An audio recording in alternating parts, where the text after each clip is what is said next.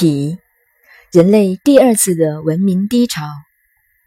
物不可以中通，故受之以脾。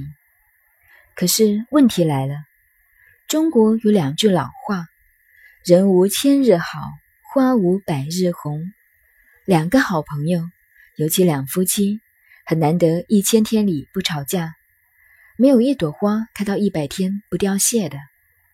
我们古人看历史看得多么通。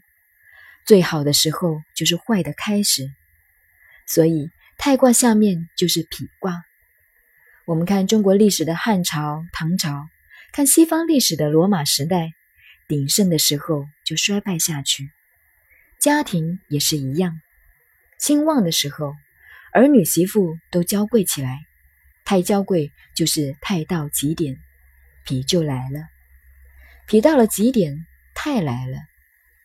不但人是如此，历史也是一样，社会发展也是一样。看通了人生，如此而已。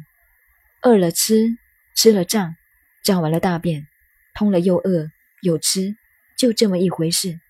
一切都是循环。